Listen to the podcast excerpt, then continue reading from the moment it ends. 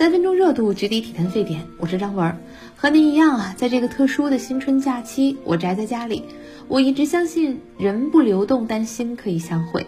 对于普通人来说，这个年我们不去人群集聚的场所，更多的和最亲的家人在同一屋檐下，这何尝不是一种增进沟通的机会？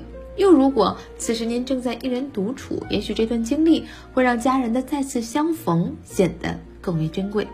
说起来啊，对未知的病毒不轻慢，但也不能过于焦虑，拿这个劲儿不容易。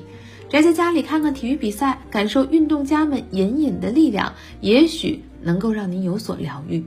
在大年三十这天，天津姑娘王强战胜了曾经的网坛一姐小威廉姆斯，王强也因此被春节晚会点名表扬。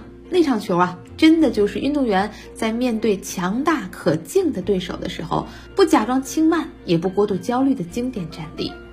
世人都知道 Serena 强悍，王强没有用那种所谓的大喊大叫的气势来压制对手，反而用冷静化解了犀利。我犹记得最后的赛点，他那个全神贯注的表情，没有即将胜利的兴奋，王强只是单手握拳，眼睛直视网的对面。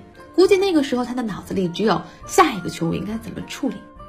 上一次大家对王强印象深刻，应该是去年美网他闯进八强。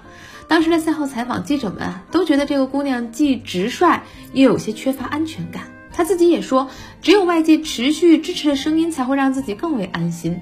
这位运动家烦人的一面，反而让我们看到了真实世界，而非励志故事。他不是一夜成名的，也不是第一次站上大满贯至关重要的赛场，当然更不是第一次面对小威廉姆斯，输过还不止一次。这样的经历让王强的勇气、经验和战斗力逐渐累积，最终发生了质变。王强自己说啊，经常练到崩溃，甚至常常是边训练边哭。这种场下的脆弱，让我们猜测，也许他把坚强的份额都留在了比赛场上吧。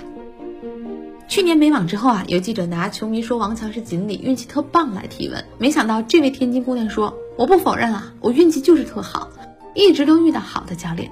恩师麦克纳马拉执教王强的四年，他打进了 Top Twenty，不仅因为老头懂技术，更是因为他能够体察一个心思细腻、共情感超高的亚洲姑娘的内心世界，并给予了她恰到好处的抚慰。”而在家乡，他的启蒙教练早早就注意到少年训练成人化的现象，并在最初摒弃了这种方式。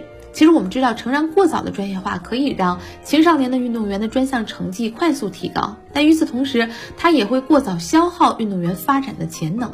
王强的基本运动技能、基本运动素质底子打得很牢，这让他在未来掌握新技术、新难度的时候游刃有余。但如果拔苗助长呢？很可能他只能满足短期的成绩、短期的政绩，却丧失了长远更多的可能性。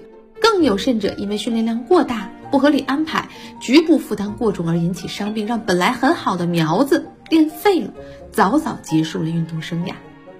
王强的故事告诉我们：当大家去探寻从哪儿来这类问题的时候，你会发现，没有人生而强大，是一路而来的相逢者助我们向前。